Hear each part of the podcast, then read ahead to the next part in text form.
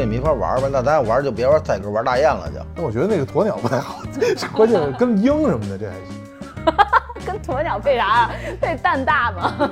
不是它配不上啊。对然后八十万买一只英国家英雄，零八年前几天刚送给我了，把这只八十万买的国家英雄，当时买一个两居室，在北京市也是十万二十万的，这只鸽子呢也能顶着北京市四套楼房了。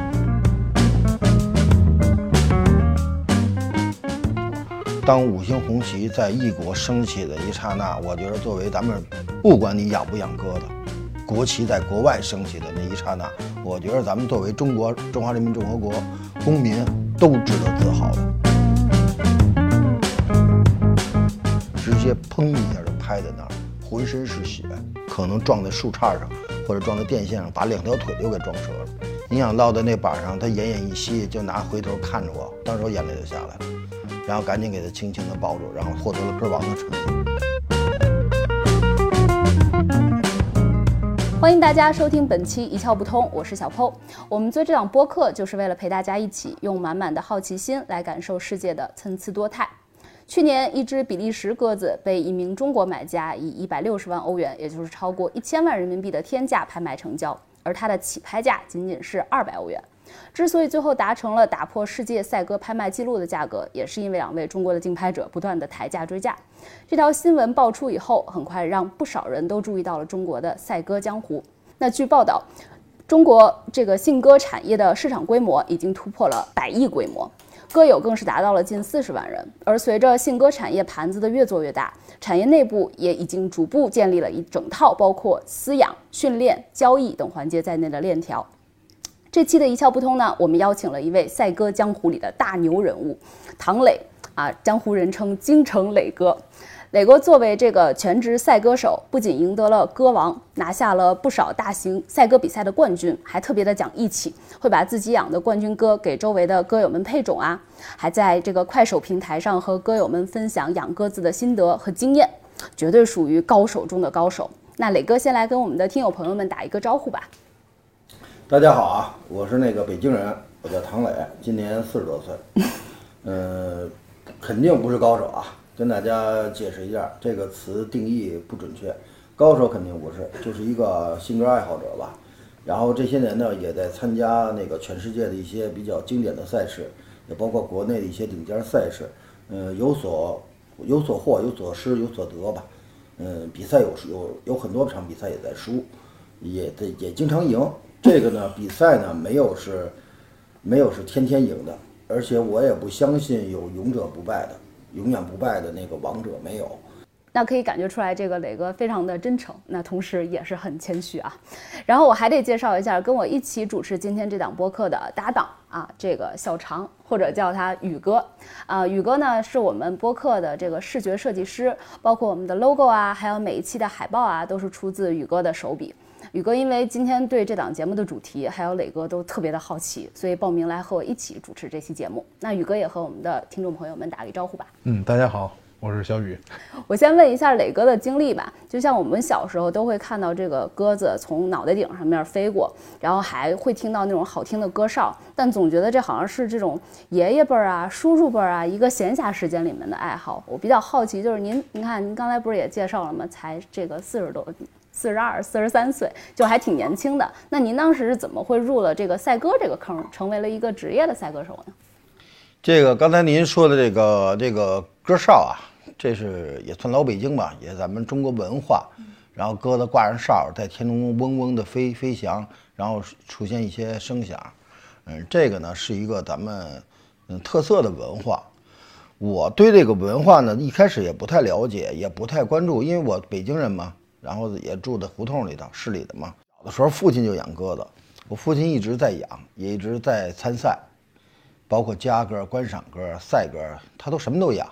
那时候就有比赛了，是吗？对，那时候比赛，而且不像现在这么专业，就是玩儿吧。嗯，老北京人嘛。但是后来呢，他那个零六年开始，嗯，开就是身体特别不好，心脏的问题，然后一直卧床不起。然后我从零七年开始就帮他收拾卫生，嗯，打扫鸽棚，然后呢，就是怎么说呢？就是帮他呃力所能及的帮他干个活儿。然后他在二零零八年年底的时候，身体是每况愈下，就是确实不行了。嗯，头走有一个多月以前吧，那一阵儿我一直在外边有有我自己的事业嘛，然后那一阵儿呢，他身体不行，我得天天陪着他，然后一个月以后走了。头走之前呢，头去世之前就说了，说那个儿子，我这点疙瘩你得，我要真有一天不在了，你得帮我给养起来。哎呦，然后我说你放心吧，然后他每天就让我给他抓哪只喜欢的疙瘩，每天都在看，然后就哭着就是说这只鸽子肯定能生特别好的奖，我要不在那一天呢，你一定要把它重用。当时我以为就是一个是吧病人嘛，就以为就是一个就是一个简单的一对话嘛，然后后来没想到一个月不到就走了，走了以后呢，就是把一些事情办理完了。那鸽子怎么办呀？不能没人养啊！我母亲也不喜欢鸽子，对吧？鸽子也没什么兴趣。这么着，也算他的遗愿吧。我就拿这些鸽子，我就是放舍弃了很多东西，包括事业啊、工作呀、嗯，就把他这鸽子就是用心的去养。零九年呢，我第一次参赛，之前我跟我父亲一块玩儿，也参赛。零九年我正式独立参赛，没有我父亲在了，然后飞的宏宇工棚的鸽王总冠军。嗯就用的是我父父亲亲点的那只鸽子，直接生的鸽王总冠军，他给我指定配的，然后就拿这对鸽子，包括他还特地的配的几对鸽子，一直打到现在，是我家里嗯其中的一路基础血系。说到师傅，我之前看过很多报道，就是您的名字和家俊歌院经常并排出现在很多这个赛鸽的报道里面，好像家俊歌院的背后就是您的师傅是吧？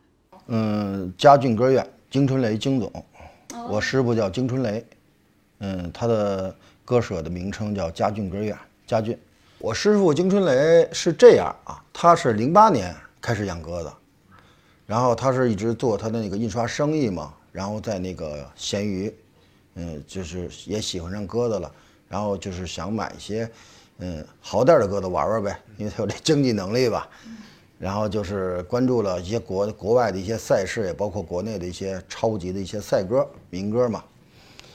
然后就是了解到了一个乔斯托内，嗯，当时呢，他的有一只鸽子呢叫国家英雄，还有一只鸽子呢叫白雪公主。嗯，零八年他八十万买下了世界大民歌国家英雄，零九年买下了乔斯托的另外一只世界大民歌白雪公主，国家英雄是雄鸽，白雪公主是雌鸽。这两只鸽子，它的子孙后代，成就了全中国无数的强好歌友，也成就了我师傅，也成就了我。怎么个成就您法？嗯，包括我这些年的大赛啊，包括铁鹰的一些重重炮啊，都是这些鸽子披金挂银。嗯，也包括我师傅吧，包括很多全国歌全国的一些强豪歌友，都用这路血气发挥的非常优秀，飞出过很多冠军啊，好成绩。嗯，我师傅引进鸽子，那引进的嗯手笔很大，因为他有他有他的经他有他的一定的经济能力，嗯，强大的经济背景经济能力在里边吧。然后八十万买一只英国家英雄，08前几天刚送给我了。送给您了，啊，把这只八十万买的国家英雄，当时买一个两居室，在北京市也是十万二十万的，这只鸽子呢也能顶的北京市四套楼房了。哇，但是现在过去的八十万跟现在八十万可能没法比了，因为那个年代零几年嘛，八十万也是一个挺大的数字了。当时他买的白雪公主跟国家英雄是全世界最贵的鸽子，也是当时是轰动世界，也是名噪一时的一只一对儿民歌。这对儿鸽子都在我这儿呢。然后白雪公主是去年去世了，嗯，然后去世以后呢，我对这英雄一直是向往已久了。之前呢也借用过，前几天跟我师傅也是聊天嘛，聊得很愉悦，很开心，开心之余就送给我了。这也是感谢啊，感谢这么这几这些年我师傅在不管是赛鸽还是在我的生活上方面上支持我。其实我师傅对鸽子最早也不是太理解，有经济能力买呗。我师傅买过很多很多大名鸽，上百万的鸽子多了，杀的也多了。他唯一一点就是让我佩服的就是，几十万、上百万买的鸽子，拿起来他就敢杀，哇，他也不会支持一些鸽商去二次包装，再把它给卖到咱们中国。这点是让我非常佩服他的一点。哎，那咱们老说这个赛鸽，赛鸽，这赛鸽到底是怎么个赛法？然后它赛的是什么呢？赛鸽最早的定义啊，叫性鸽，飞鸽传书，那是几百年、上千年以前的一个文化。现在呢，咱们是玩的是赛鸽，赛鸽要求的是什么呀？用最短的时间、最精准的定位，回到自己的住所，嗯，就是回到自己的家吧，定向归巢。现在鸽子比的就是同样的距离、同样的时间、同样的开笼时间，嗯，所有的鸽子在一起，回到不同的家，看谁先到家。这就是比的是最精准的、有限的时间的归巢速度。所以说，这个现在比的呢，不光是你能不能回家，最早包括咱们全国玩鸽子是讲究五百公里、一千公里能不能归巢，现在可不是了。现在是看你在这个有效的距离，现在比较火热的距离就是五百公里到五百五十公里左右，这个距离，这个距离就要求你几个小时必须要到家，有可能咱们开车达到不了的一时间，鸽子能达到。因为开车有红绿灯嘛，是吧？有堵车嘛，所以说鸽子在天空之中飞翔，它没有固定的路线。咱们可以走高速，鸽子没有。鸽子全凭自己的本事，从天上。鸽子归巢不是直线归巢，鸽子是曲线的。它在不同的嗯不同的时间、不同的位置、不同的定向，它在一点一点的搜索它的家在哪，非常的不容易。而且这个也就是赛鸽运动一个最大的奥妙。到目前，没有任何全世界啊，嗯，没有任何一个人能够定义鸽子真正能找到家的一个，到底是为什么？是它的眼睛吗？是它的脑神经吗？还是它的嗅觉吗？是吧？这现在咱们包括科学家也没法去定义鸽子到底是因为什么能找到家。但是有一点，有血统遗传论。嗯，怎么说？嗯，上代是冠军，后代出冠军的几率。或者出好成绩的，就是要大。嗯，如果你上代，假如说你这个鸽子放五百公里，连家都找不到的情况下，你生下来的孩子还是放这个距离，非冠军的可能性很小。嗯，不是没有，很小。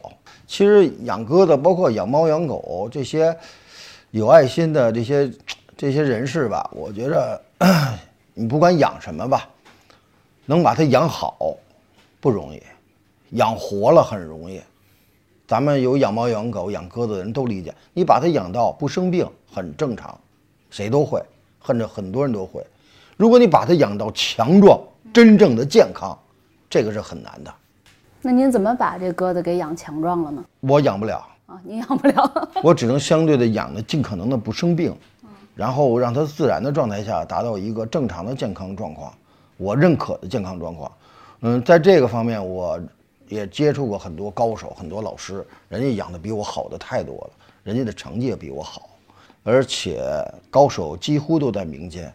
我不太相信，就是，嗯，你有资金啊，你有钱啊，你是大户啊，就所谓的，我说的是带引号的大户，他们在眼里头，我的眼里不是大户，你只不过你投入大，你参赛一千只，入围入围几只或者几十只，人有的歌友工薪阶层的人参赛两只入围两只，哇。同样的概率，我觉着这些草根的这些工薪歌友，人家鸽子就是很棒。那这养鸽子不是至少得有个方向吗？比如说，咱要养一好的运动员，他得吃得好，是吧？然后他得睡得好，然后他还得经常锻炼。就是那我要养这个赛鸽的话，至少可能往这几个方面是有一些可以去进发的方。吃得好，睡得好，然后给他一个好的环境。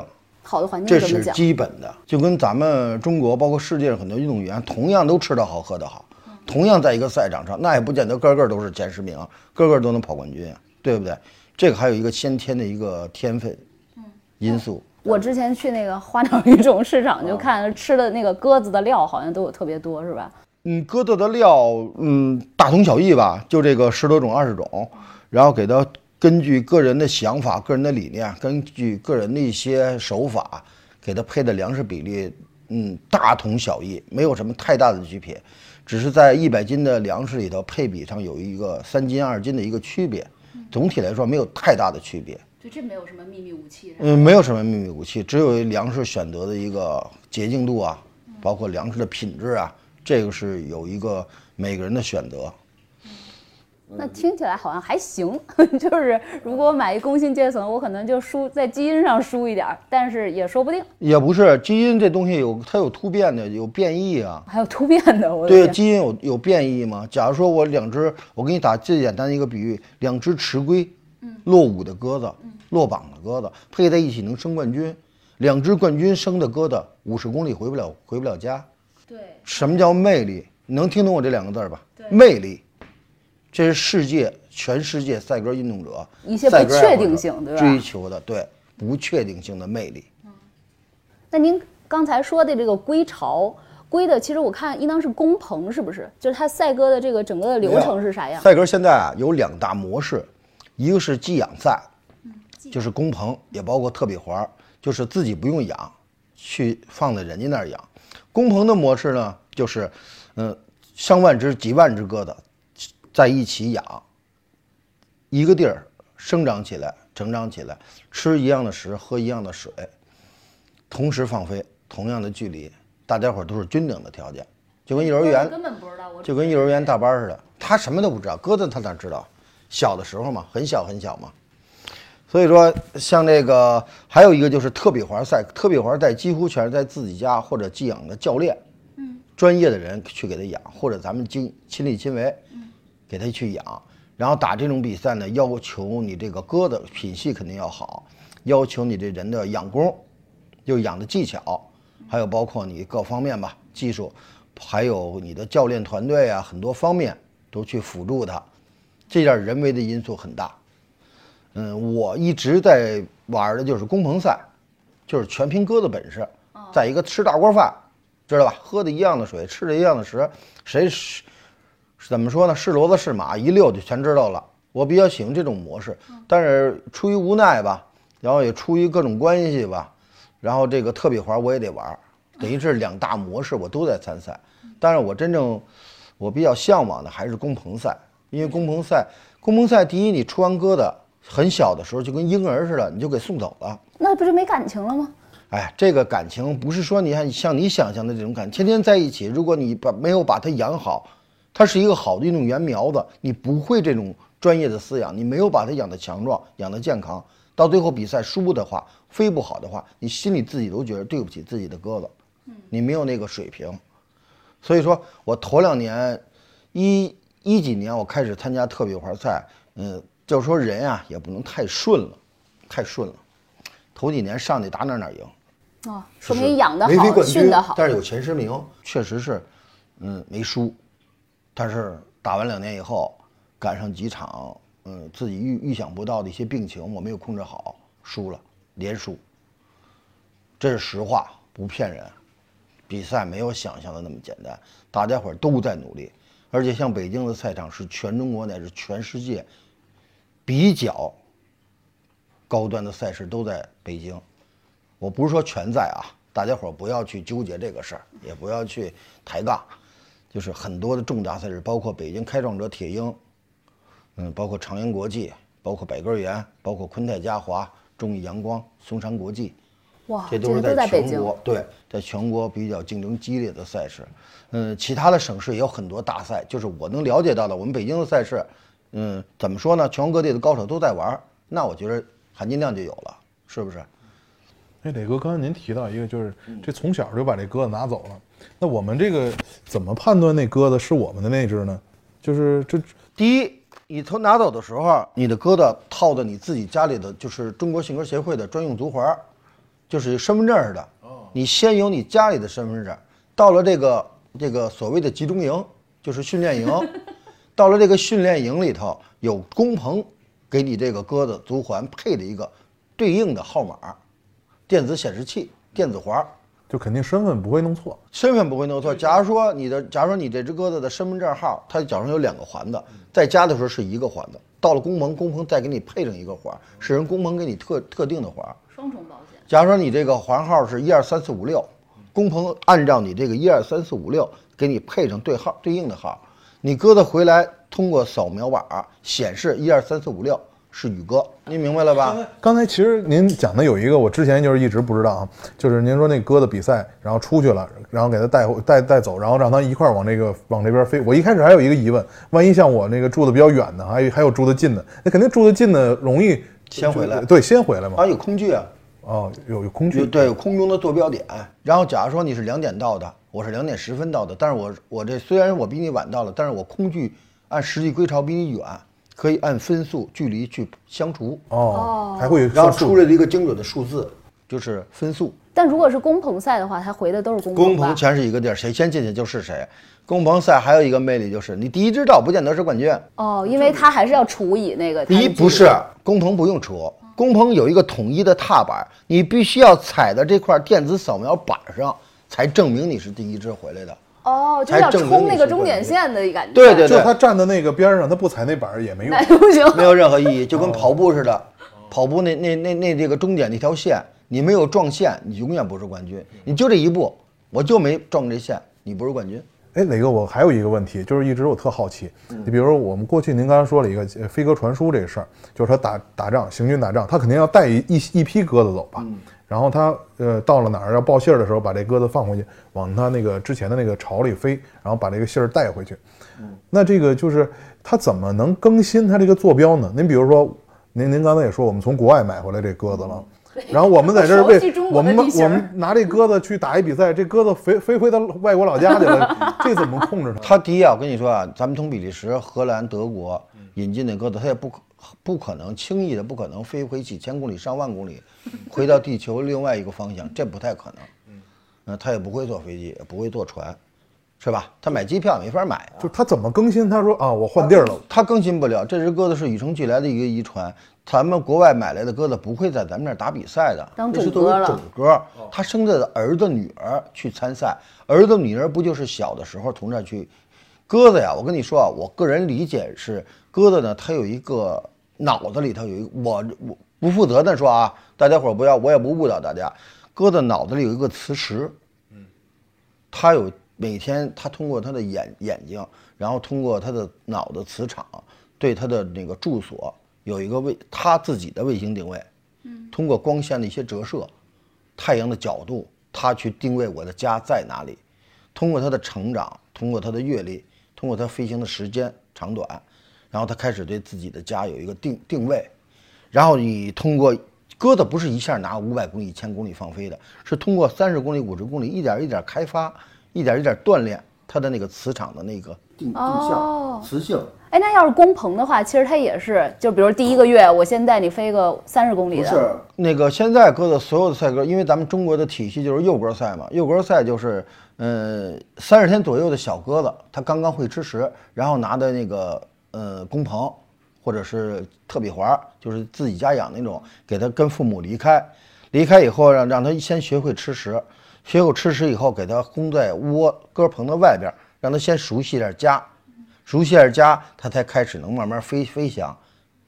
他刚不会飞，一开始他只是练，一开始在会飞，一天一天比一天强壮，翅膀呢一天比一天要要要要有力，然后他再通过天上飞翔，飞翔以后呢，然后他通过一个半年左右的五个月到半年左右的集训。嗯，是不是飞行锻炼？他的身体的强壮啊、机能啊，包括他的成长啊，达到了一个幼鸽期过了以后，他再开始参赛，然后是通过五公里、十公里、二十公里、三十公里、一百公里、二百公里这样的训练，最后才到达五百公里。啊，那我要去个工棚的话，我要把这鸽子送工棚去了。那工棚是有专人去帮我做这个有方面团队训练的，嗯，他就一点一点的。对，那这鸽子就一直就在人家那儿了，你拿回来也没意义了，因为它就家就在那个工棚那儿了嘛。对你拿回来没有竞翔的意义了，也达到不了竞翔的一个用途，但是你可以达到一些种用的目的。啊，明白了啊。是吧？然后既然人家组织商组织这场比赛就有相对应的奖金，你也会付出相对对应的一个费用。很简单，就是我参赛这个工棚奖金，工棚不会白给你的，你得去交费嘛，包括咱们那个彩票嘛，对，就是福利彩票个先把这池子福利。彩票你先得去买彩票吧，不能说到那儿就去就去抓奖金去，这不可能。工棚也是，比赛也是。就每年最大的几场赛事大概是什么呢？嗯，目前最大的赛事特比环肯定是北京开创者铁鹰。嗯，有多少人参加？大概呃，全国各地、世界各地的各有。然后参赛语数在一万五千语到两万语之间吧。然后它的这个报名费用大概是多少？嗯，报名费用它那个足环是三千多一个足环，然后足环，然后有各项组的暗差，然后如果要是参赛比较大的话，一只鸽子投入会到几十万左右，如果要获奖的话，会达到几千万。几千万是它这个奖池里面对。对，这奖池里面，但是你不要光看这个奖池，你这个不像赌博，这个非常的要付出啊、投入啊、劳动啊、辛勤的培育呀、这是有很多很多方面的去经营，不像咱们想的，你想，你想的，有人说这这这不是赌博吗？这这真的不是，你需要付出很多很多，这是一个劳动的一个结果。但是不代表你这个投入啊，你这个劳动啊就会一定有回报的，千万不要想我努力了就一定成功吗？不代表你能成功。那基本上它是打平的。你想三千乘以这一万五，差不多在奖池里面就是四千五百万，差不多。哦，这个钱没有没有太多吧。然后主要的，如果真是说想获得一些盈利的话，一些回报的话，还是在指定歌上指定歌。另外的一个啥叫指定歌？就指定歌就是我对我这只鸽子，然后单独的指定，单独的它还可以附加的给你一些服务，对有附加的附加的一些那个参赛，那不叫服务啊，你得交费。有啥参参赛是附加的那种参赛假如我觉得我这只鸽子第四关或者五百五十公里能够快，我就可以给它指定上一些相对应的项目。我觉得我这鸽子三百公里快，我可以在三百公里指定上。打个比喻啊，然后我觉得我这个两关综合你也不懂啊，我只是跟你讲，那懂行的一听就能明白。我可以双关综合、三关综合、四关综合，我关关都可以去给他投入。就看你对他有多大信心呗。对，假如说这个信心来源于什么？来源于他的家族表现，来源于他的父母遗传，来源于他的就是成长期的一个嗯态势。假如说这鸽子特别健康、特别强壮，父母也特别赛季特别好，平辈的发挥也特别优秀，我就可以选择去指定。但是这个我觉得还要慎重吧。磊哥，我想问一，就是一般一只鸽子，您说从小就是它那个要送去工棚，就是它刚会吃食，到它结束整个它的这个运动周期，大概是有多长时间？七个月左右。一共七个月。对，七个月左右。呃，这个时间啊，就是人家就是工棚，这个收鸽子的这个时间，一般是三月一号到七月一号之间。三月一号到七月之间，你什么时候送鸽子都可以。有的人就三月左份左右，有的人四月份，有的人五月份，有的鸽友就是六月份、七月份开始送鸽子。鸽子的年龄都不一样，但是比赛几月份都有获胜的，都有非冠军的可能性。这就根据你鸽主不同对鸽子的理解。我家里这个，假如说这个鸽子，我就三月份送到这儿，获奖概率高，那我就三月份送呗。嗯。那有的鸽子我就五六月份、六七月份送，那我鸽子获奖概率高，那我就选择这个月份去把我的鸽子送到。但是不是育种啊什么的都其实是还有一个时间的，比如说春育种你可以，育种你可以去考虑一个你参赛的，嗯，正常吧，嗯，正常都是统一的，就是二月份以后，一月底二月份之后，然后配对儿，因为太早的话天气寒冷，嗯，种鸽它没有达到一个发情、达到一个复苏的状态，你给它配成对儿的效果不好。明白，这鸽子就是有一个生育潮，相当于每年都是固定的一个对。二月一次，是不是五月还有一次呢？不是，它没有论次的，是不像那哦那，什么。它没有次数，因为我看说那个一般次年是有四五月份比赛，然后或者就是就这一年一般是十一月、十有。春赛跟秋赛。对，秋赛呢，就是代表开春坐育，秋后打比赛；还有一种就是开春我也坐育，晚生鸽，就是到马上要拆对儿的时候，天气要热的时候，鸽子就不在一起，公母就拆对儿了。这最后一窝鸽子，你参加秋赛，参加秋赛来不及了，时间不够，年龄鸽龄不够，就会参加到春季的比赛，那就是隔年的比赛，给鸽子更多的参赛机会。哎，磊哥，您刚才也说了，就是我们这个是一个全世界的一个比赛。那像他们外国的参赛者，其实那鸽子早就在我们这儿养着了，是是这意思吧？外国人可以把那个小鸽子，然后刚会吃食的以后，然后那个空运到中国，然后参加咱们中国的赛事。但是呃我可以骄傲地说啊，咱们中国人的鸽子现在比他们的鸽子要实力要强大。虽然咱们每年也在引进一些国外的鸽子，但是总体的水平，咱们的中国是世界第一强国，这么厉害啊！也是世界第一赛鸽大国。咱们中国人很骄傲，在赛鸽这个领域。是，就是这也是为什么本来我在网上那天搜搜到一中信网，我说中信网，说难道是中信做的什么网吗？后来打进去一看，发现是这个中国这个信鸽协会，对对对对对，是这个信鸽网。我一想，我天哪，拿这么一域名就好厉害。所以他那个赛鸽那市场市场盘子，你就知道有多大嘛。但是这个变化应当不是，应当是最近几年才发生的，是吗？嗯，对我从零几年、零二年、零三年才接触赛歌，通过我父亲嘛，嗯，有我父亲的，我是开始玩儿，不是说全职的在干这事儿，不是说全身心的投入在这个。我父亲零八年去世以后，零九年，我是把我很大的精力投入在鸽子上。原来就是跟着我父亲玩一玩，没拿它当个事儿吧。然后我正式投入，是我公司就是不不做公司以后，不就不做生意之后，我是从一七年，一六年年底，一七年开始正正式全身心投入到赛鸽比赛上。哎呀，怎么说呢？支援出、送出去的、借给人家的很多鸽子都在披金挂银，都在赢嘛，而且奖金也开始大了。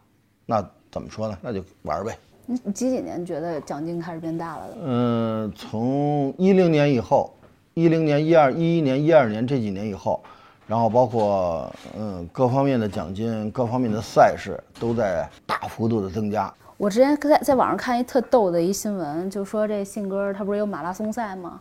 然后就比如说我从这个上海到北京，整个这一段距离，那个不叫马拉松赛，那叫长距离赛，啊长距离赛，对对对，两千多公里。嗯，然后这个是咱们人无法去破解的。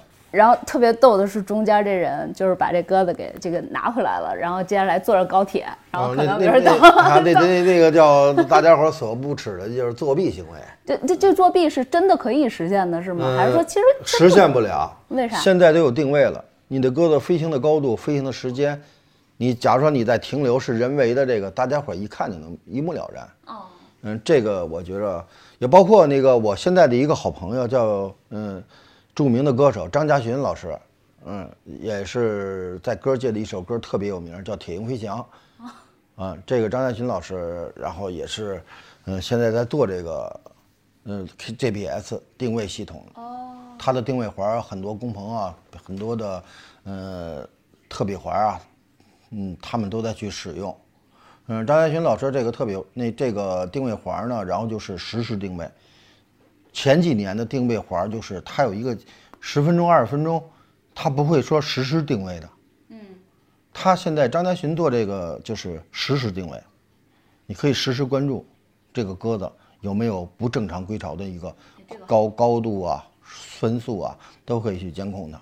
嗯，其实还是因为这个产业更加成熟了，所以在产业链条上的每一个环节也都开始做得更加到位了。赛鸽现在就是跟赛鸽相关的行业有很多，包括赛鸽的一些用品呀、赛鸽的那个呃药物药品啊、赛鸽的那个、呃粮食啊，很多方面，包括赛鸽的一些营销啊、一些产业链呀，嗯、解决了中国包括世界上很多人的就业问题。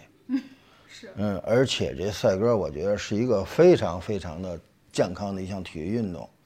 嗯，就看您有的人说啊，赛鸽投入太大，嗯，有的是工薪鸽友，投入很小，获得了非常丰厚的回报。这个就是什么呀？仁者见仁，智者见智。你有多大的能量，就去办多大多大的事儿。像有些鸽友，假如说我去借钱，我去去就就去想个一切办法去买多好的鸽子，我觉着没有必要，真的没有必要。你有什么能力就去引进什什么价格或者什么价位的种鸽，或者去参赛什么类型、什么级别的赛事。我觉得千万不要强弩。那我平常看的有时候天上飞的那些鸽子，就北京天上飞的那些鸽子，那些是工薪阶层在训练他们的鸽子吗？嗯，不是不是不是啊不是你在这个天上飞的鸽子，有可能就是一些大赛事的，哦嗯，有可能就是人家家里养着玩儿的。哦，这这也没有啥区分的方你法。你你千万不，你千万不要把北京想的多么多么的神秘，多么的强大。全中国任何一个城市都代表的，都代表尖端的赛事，只不过北京的尖端赛事比较多，但我看说国内最发达的那个信鸽这块是上海，没有最发达。没有最发达。我不相信最发达。嗯，就刚才我跟你说那个，世界就是不是一个人的，天下不是一个人的，没有最强，只有只有是努力更强。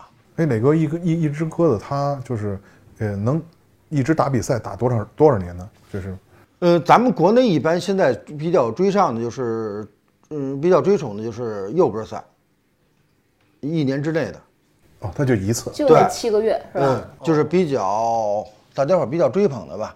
但是现在国外可不是，国外它还有就是三岁、四岁、五岁的种鸽都在去可以参赛，就这些赛鸽，它可以打很多年。但是咱们国内现在比较流行的趋势跟赛事就是，嗯，当年的幼鸽赛，为啥呢？为啥咱们没有见效快啊，见效啥快啊。见啥效呢？嗯，当时就几个月就能见成绩了，就能验证你这个引种的成功与不成功，父母的优劣。哎，那那磊哥，我问一个稍微残酷一点的问题，像这种成绩好的还能育个种当种鸽用，那成绩不好的这些鸽子的命运怎么办？说实话啊，嗯，说句实话，成绩不好的很多个就被鸽主杀了，很多就被鸽主淘汰送人啊，或者就是低廉的价格去给他处理了。嗯，还有很多的鸽友就是比较了解自己鸽子的家族，了解他父母，了解他的血系，很多一些名落孙山的鸽子会重用的，也很多这种就是所谓的叫吃亏，就是输了的鸽子，没有获奖的鸽子，非出冠军的概率很多，例子很多，太多太多了。所以说，就是咱们包括今天你们采访我，人生啊肯定有起有落，不可能事事如意。在咱们不如意的时候，我觉得就是要咬咬牙坚持，只要你坚持，就有成功的可能性。你不坚持，何谈是成功？哪有一上来就成功的？哎，那现在就是玩这个赛鸽的年轻人多吗？还是说他主要还是这个中年？最早年轻人不多，然后这几年年轻人大大大趋势的年轻人很多了，因为他因为为什么呀？赛鸽啊，现在它有一个经济利益，还有一个就是这个比赛的魅力。嗯，比赛嘛，赛也是竞技性运动，尤其是赛鸽比赛，追求的是急速归巢，速度嘛。嗯，也有一定的刺激性。嗯，方方面面吧，也现在很多年轻人也在参与，也在投入，而且有几个非常杰出的年轻的赛鸽，哦，是。新贵，非常的厉害。哎，那你说这几个小时在鸽子在天上飞，我这在底下也挺紧张、挺刺激，但我啥都看不到啊。就是我也我也不知道我这鸽子现在到到哪儿了，还是说有监控的能看到它现在在郑州顶上了？这个目前我觉得这东西很难去监控到鸽子实时的飞在哪儿。嗯，咱们这定位这个 GPS 系统，我觉得就就现在比较算高科技的了。然后这个鸽子啊它归巢啊，我还刚刚才不是跟你说了吗？它不是直线的归巢。天这么大，哪有一个坐标点呀？鸽子全凭自己的本事，它是一个波浪线的，或者是大曲线的回家。那我这主人就在这终点这儿巴巴的等着。那你不，那你能同样跟它一块儿飞吗？也不可能啊。所以说这东西咱们能做到的只是，嗯，努力，尽一切的努力把它给养好了。然后能不能飞的，其实有的时候，绝大部分时候还是在鸽子。包括鸽界盛传的一句话：“我成就了鸽子了。”我从来不尊崇这句话。鸽子成就人，一只超级的赛鸽成就的你鸽主跟教练，你人永远成就不了鸽子。我觉得刚才那心情就有点像这种家长在等孩子参加高考的感觉，没错，真的没错儿。就是我能做的只能是在你场知道。你知道养鸽子一年付出了什么吗？一年一年四季的含辛茹苦啊，真的。嗯，你真知道三伏天的时候啊，赶上热天的时候，我去年就晕在鸽棚里头了。哇，当时就是也是血糖低啊还是什么情况，后来去医院检查，什么指标都没问题，就是热，然后满头大汗的，然后一直在长时间的在鸽棚里工作嘛。哎，那你每天在鸽棚里都工作点啥？打扫鸽棚，还是喂它食儿，还是打扫有教练，有有有有员工，然后有有专职人员。但是我有的时候我也几乎很多情况都是亲力亲为吧，因为我喜欢它嘛，我也确实是比较爱它们。然后在里面有时候你打扫卫生啊，不见得就是单纯的打扫卫生，打扫卫生包括它的粪便，你可以观察，鸽子生病了，粪便肯定不正常。人生病了，他的精神状况也会有异常的。你包括从鸽棚里头，你就会观察很多方面，还有鸽子的一些飞行的动作啊，包括从窝里头就叫巢态，就是窝里头那个动作表表象。这个对，你可以看出它的性格，看出它的脾气，看出这只鸽子通过人的一个悟性，感觉出它的智商。哦，很多方面，这就是每个人的定义，每个人的悟性不一样。我没有那么大的悟性啊，但是我会努力的去学习。他他们认识您吗？嗯，有的鸽子认识，那就聪明呗。不代表这个，啊，不代表这个。这个不代表什么。有的鸽子真的 灵敏真的认真。哎，磊哥，他们这个鸽子会像那个小狗、小小猫什么的，一看主人来了往您身上扑吗？有有这种有这种鸽子，嗯，这种可能性也也存在。那就说亲您呗，亲人呗，就是。嗯，有的鸽子它是家族的一个遗传，它那个呃，这个家族的鸽子都比较跟人的亲和力好。有的鸽子呢，就是对人的那个比较排斥。它虽然这是我的家，这是我的窝，但是它对人就比较敏感，知道吧？你人进来，它就躲开你。有的鸽子呢，它的家族父母，包括它本身就是，就是对人亲和力好，来了就直接飞在你头上或者肩膀上、手上都有。还有一个就是后天的训练，就算孤僻一点儿，这鸽子其实鸽子还是一群居类动物，是不是？最好还是亲还是亲和力好的鸽子，呃，好一点的还是要亲人一点的。嗯，出奖的概率相对来说，嗯，比较高吧。我感觉这是不是就是跟智商有关？就是他但凡知道这人对我好，那我愿意亲近你。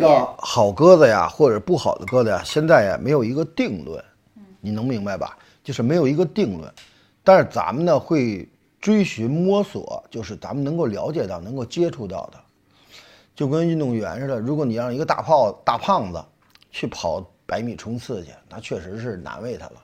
如果你有可能让他去举重、铅球、相扑，相对应的，你明白吗？所以说，嗯，鸽子呢其实就是运动员，就看你怎么去选择。非常精，非常有怎么说有争议的一句话，有的人鸽友玩鸽子的人就经常说：“哎，这好鸽子全世界哪儿都飞，是吧？好鸽子四处都能发挥，全世界都能发挥。”这个完全是一个错误。嗯如果要是把任何一个运动员拿出来，包括咱们中国的乒乓女皇邓亚萍，如果你让她去，嗯，跑步，你要如果让她去相扑，让她去游泳，咱们不是说拿拿那个邓亚萍中国女皇去开玩笑，我没有在开玩笑，她乒乓球在这个领域里头确实是王者，对，但如果你换一个项目，她有可能名落孙山，什么都不是。所以说鸽子同样也是没有全能的。假如说我晴天飞的也好，阴天飞的也好，雨天飞的也好，雾天飞的也好，顶风飞的也强势，顺风飞的还好，不可能。只是相对应，我在这些天气各种变化，我发挥的比较稳定。我相信有这样的品系，但是不可能在每个领域里头跟运动员是一样，每个领域里头我全是冠军，不可能，世界上没有。就我现在看到，就是磊哥咱们的这个房间里面有这个鸽儿的一个像是这个证书似的。磊哥能不能大概给我们介绍一下这种给鸽子拍的像他们出生证似的这种，包括什么样子的元素？这个照片儿就是展示一只鸽子，就去通过图片去展示给，嗯，包括自己吧欣赏，也包括来的歌友，大家伙一块儿去，嗯，去了解吧，直观的了解它。然后这个照片呢是有鸽子的眼煞特写的一个结构，还有它的那个整体的一个形体头型啊，身体结构的一个，还有文字说明的是咱们人的添加，你得介绍啊，我是什么什么品种的，嗯，然后它的那个身份证租号号是什么，然后给打上，主要就是眼煞、族号号、整体的照片，包括人为添加几个文字，介绍一下足以了。整体就是说我得挺拔，嗯，照片都差不多，大同小异。有的鸽子，呃，有的照相的，他们就是照相的一些专业人士，他们可以给你调版，就跟咱们现在你们女孩子喜欢美颜似的。P 一下是吧？对对对，哎，磊哥，我倒是看那个所有的鸽子，它的姿势都比较统一，他们是怎么让那个鸽子怎么能保持这个都是同样的这个姿势？他有一个那个照相的那个专业人员啊，他有一个专专业照相的一个那个空间，一个笼子，一个那个盒，照相盒大盒里头，他把鸽子里头，他通过他那个嗯扒拉扒拉鸽子呀，然后调整调整它的位置啊，然后他用固定的一个模式去选择它的照相角度。那为什么这个眼煞这么的重要啊？对于一只鸽子来说，嗯，不重要也重要，嗯，不重要也重要，这是非常矛盾的。眼煞重要是什么呀？有可能咱们去追寻它的上代有没有相随之处，就它的眼煞结构跟特征。但是呢，眼煞呢也矛盾在哪儿呢？它也会出现变异的，因为你给它搭配的，给它配的雌歌或雄歌，它往下的子代或孙代肯定会产生变异，多多少少的。这个就是有人说我看眼，有人说我不看眼，但是有些人特别可笑，就是我觉着可笑啊，他们拿眼睛去说事儿。呃，现在歌界呢，包括快手、抖音，很多那个，包括一些直播呀，包括一些宣传呀，都可以把鸽子的浑身上下的，包括鸽子的从脚到尾，鼻子呀，说的很很玄机。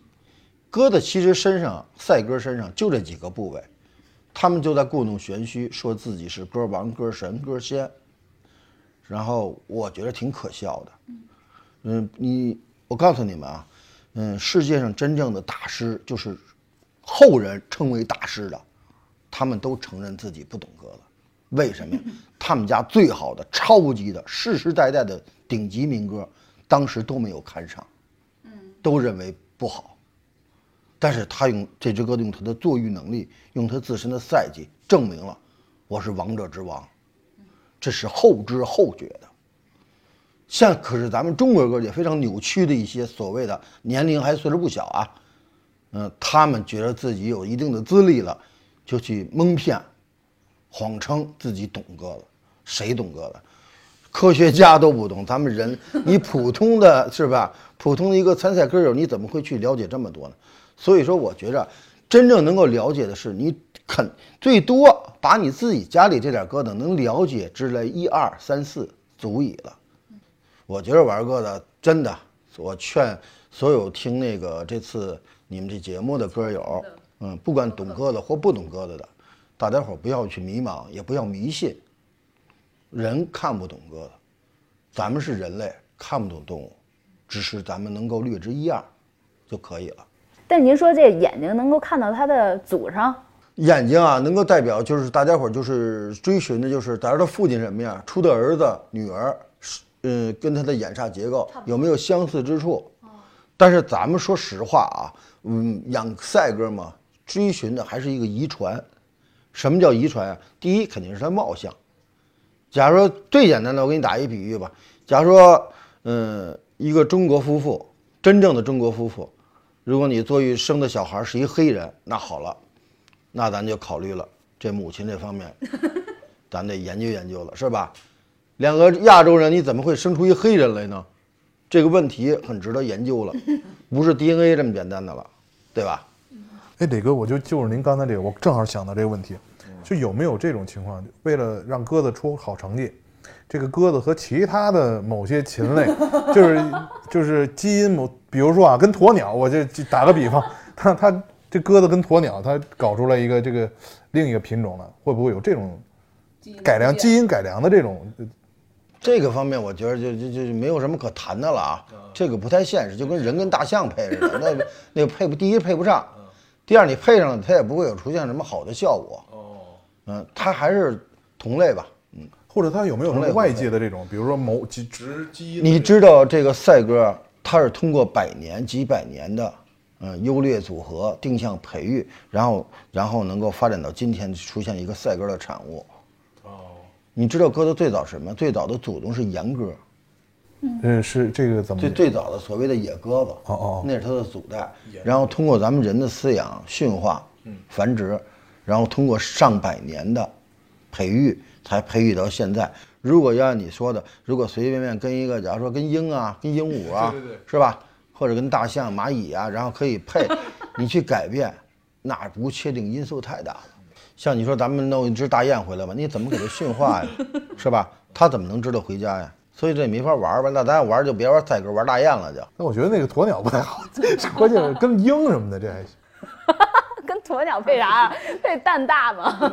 不是它配不上啊，对，对也不是你想配就能配得上。不是你这东西，你让咱们跟老虎配去，咱配不了啊，对吧？它不是一个类型物种的呀，染色体都不一样，你怎么组合呀？哎，但就是咱们买这个赛鸽，会看这个鸽子漂不漂亮吗？漂不漂亮取决于什么呀？取决于人人对鸽子的一个个人定义。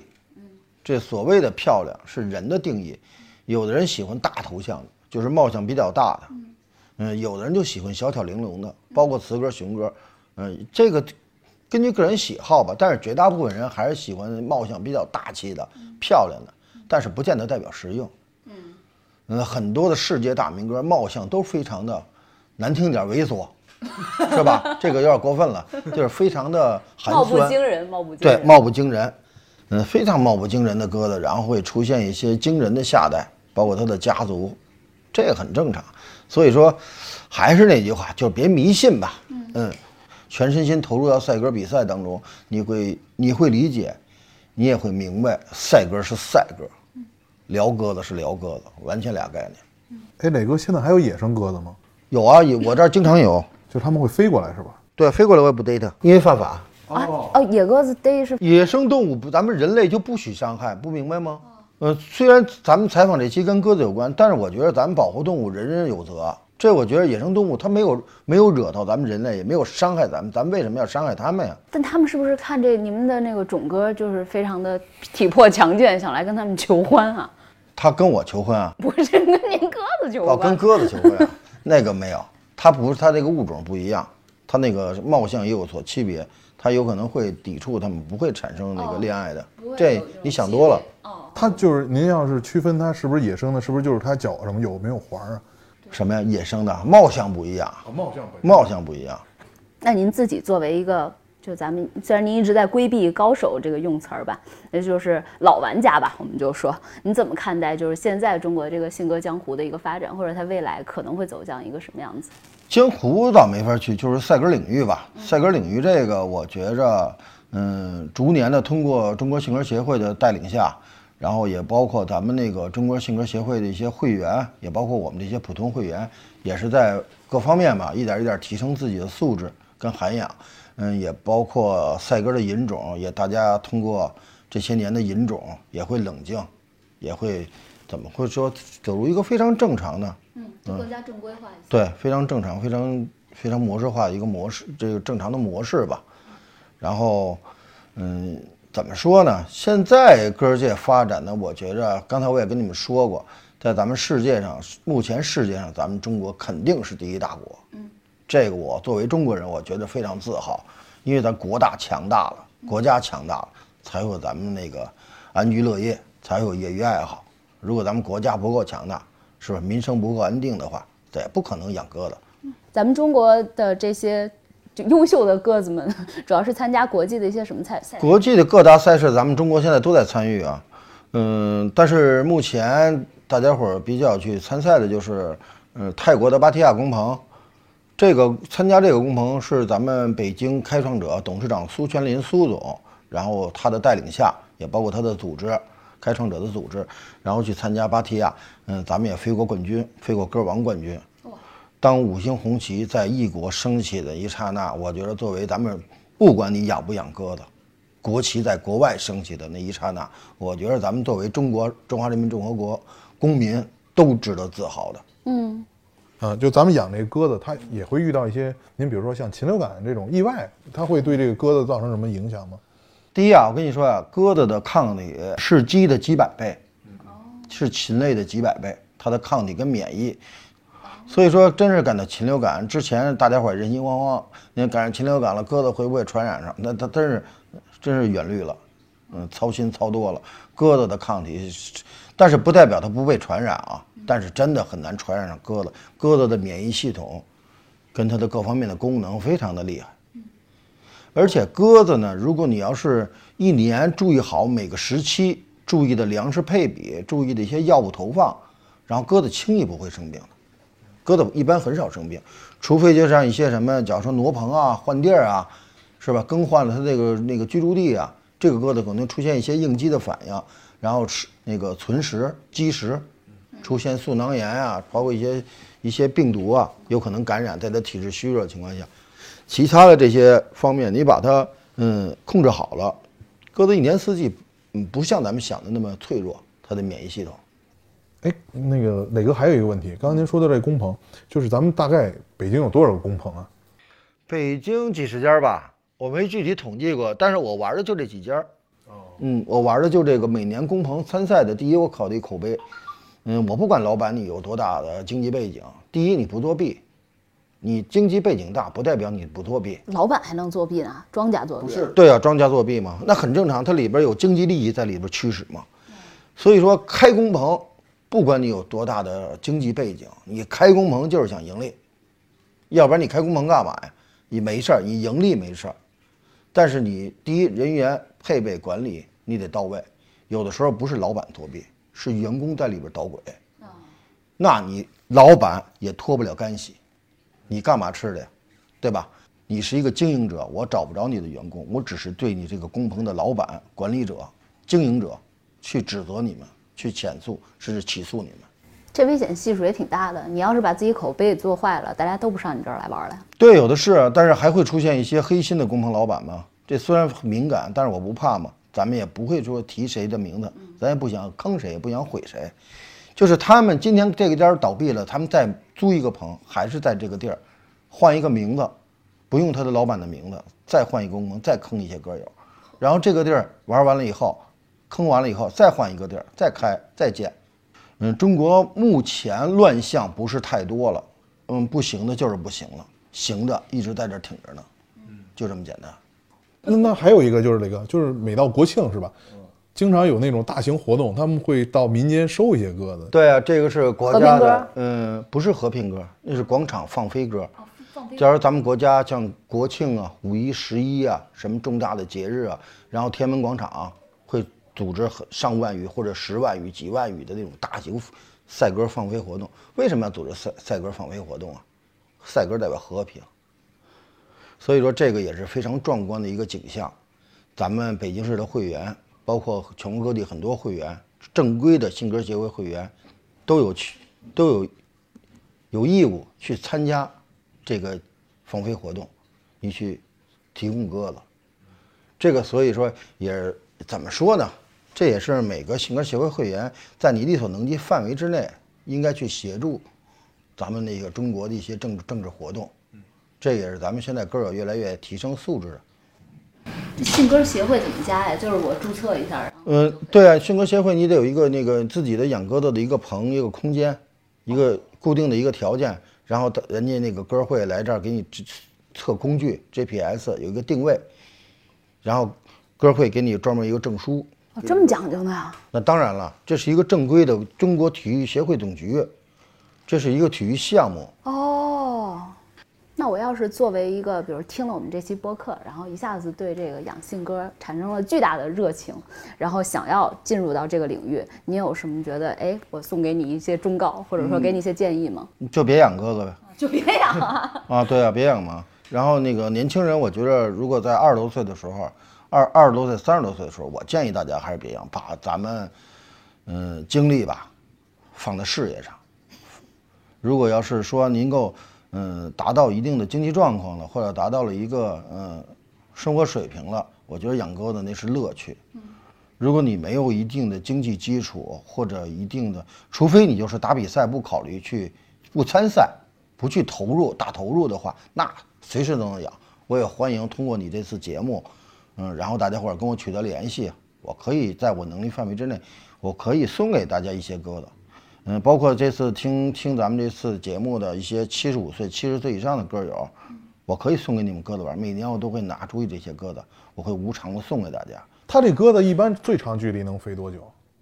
最长的距离两千多公里，哦，两千多公里，那六个小时、八个小时，不然那个那你说能可能吗？火箭那速度了，它是通过十天到十多天，然后两千多公里，鸽子的身体能量它达不到连连续飞行两千多公里，它会嗯在这两千多公里，在这个这么远的路程来说，它肯定会饿了、渴了，通过自己的躲避天敌啊、老鹰啊、人的捕捉呀，包括别的鸽棚的一些鸽子的诱惑呀，它会通过一路的荆棘到家的。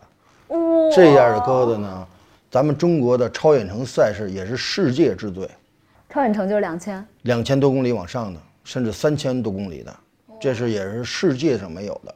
哦，我以为这个比赛都是很短期，闹了半天是十多天的这种长距离。那这真是马拉松了，是吧？这超长距离啊，嗯，哦，他中间得自己去找吃的。中间自自己去找己还得解决伙吃食，我，的呃，天！去找水，去躲避天敌，伙食和住宿你得自那那己管。这鸽子那是相当优秀了。这个鸽子是非常优秀啊，这是代表一个品质啊。鸽子，第一，我现在为什么这么酷爱这个赛鸽啊？赛鸽，它这个品质真的，嗯，我觉得自愧来说，有的时候我都没有鸽子这种品质。什么叫鸽子的品质？不死必归，它的这种品质。嗯，我那年，嗯，二零一九年有一场比赛打到北京长阳国际，有一只鸽子两条腿都折了。然后回来以后也获奖了，也获奖了，就最后一关的时候，然后回来以后直接就是我那个不有一个降落板吗？就是鸽棚上赛鸽棚，直接砰的一下就拍在那儿，浑身是血。这只鸽子呢，第一呢后背也有血，第一有可能被鹰给抓了，从鹰爪子底下逃脱了。腿撞折了，有可能是它因为受伤了嘛，它的飞行平衡感是平衡感就是失衡，体质也下降，可能撞在树杈上或者撞在电线上，把两条腿又给撞折了。当时这只鸽子来了，我眼泪就下来了。而且它还是我第二只鸽子归巢，整个棚里的非常快回来的，而且还获得了鸽王的成绩，也是万羽大赛的一些成绩。当然当时特别感动。然后那只鸽子，你想落在那板上，它奄奄一息，就拿回头看着我，当时我眼泪就下来了。然后赶紧给它轻轻的抱住，然后扫在电，也没忘了扫板啊，因为正在比赛呢嘛。然后也没让它，也没让没让它去，也没委屈它。然后这只鸽子也挺光挺荣幸的获奖了。这鸽子已经在我家养着了，就不会出售的。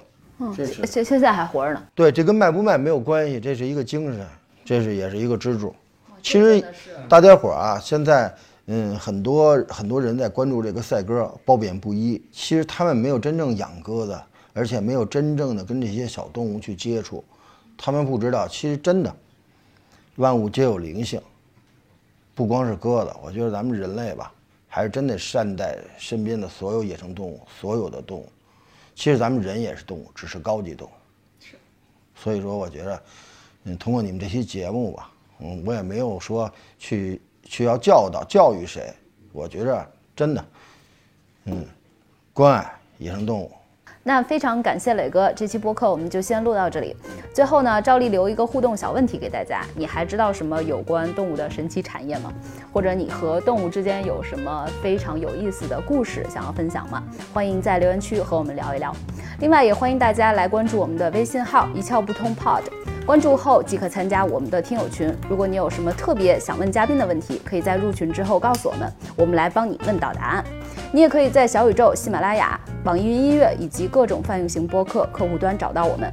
如果你也认为本期节目很有意思，欢迎分享给你的朋友，也欢迎大家订阅以及评论。每一条评论我们全部都会看，并且会尽量一一回复。谢谢大家，也谢谢磊哥。谢谢磊哥。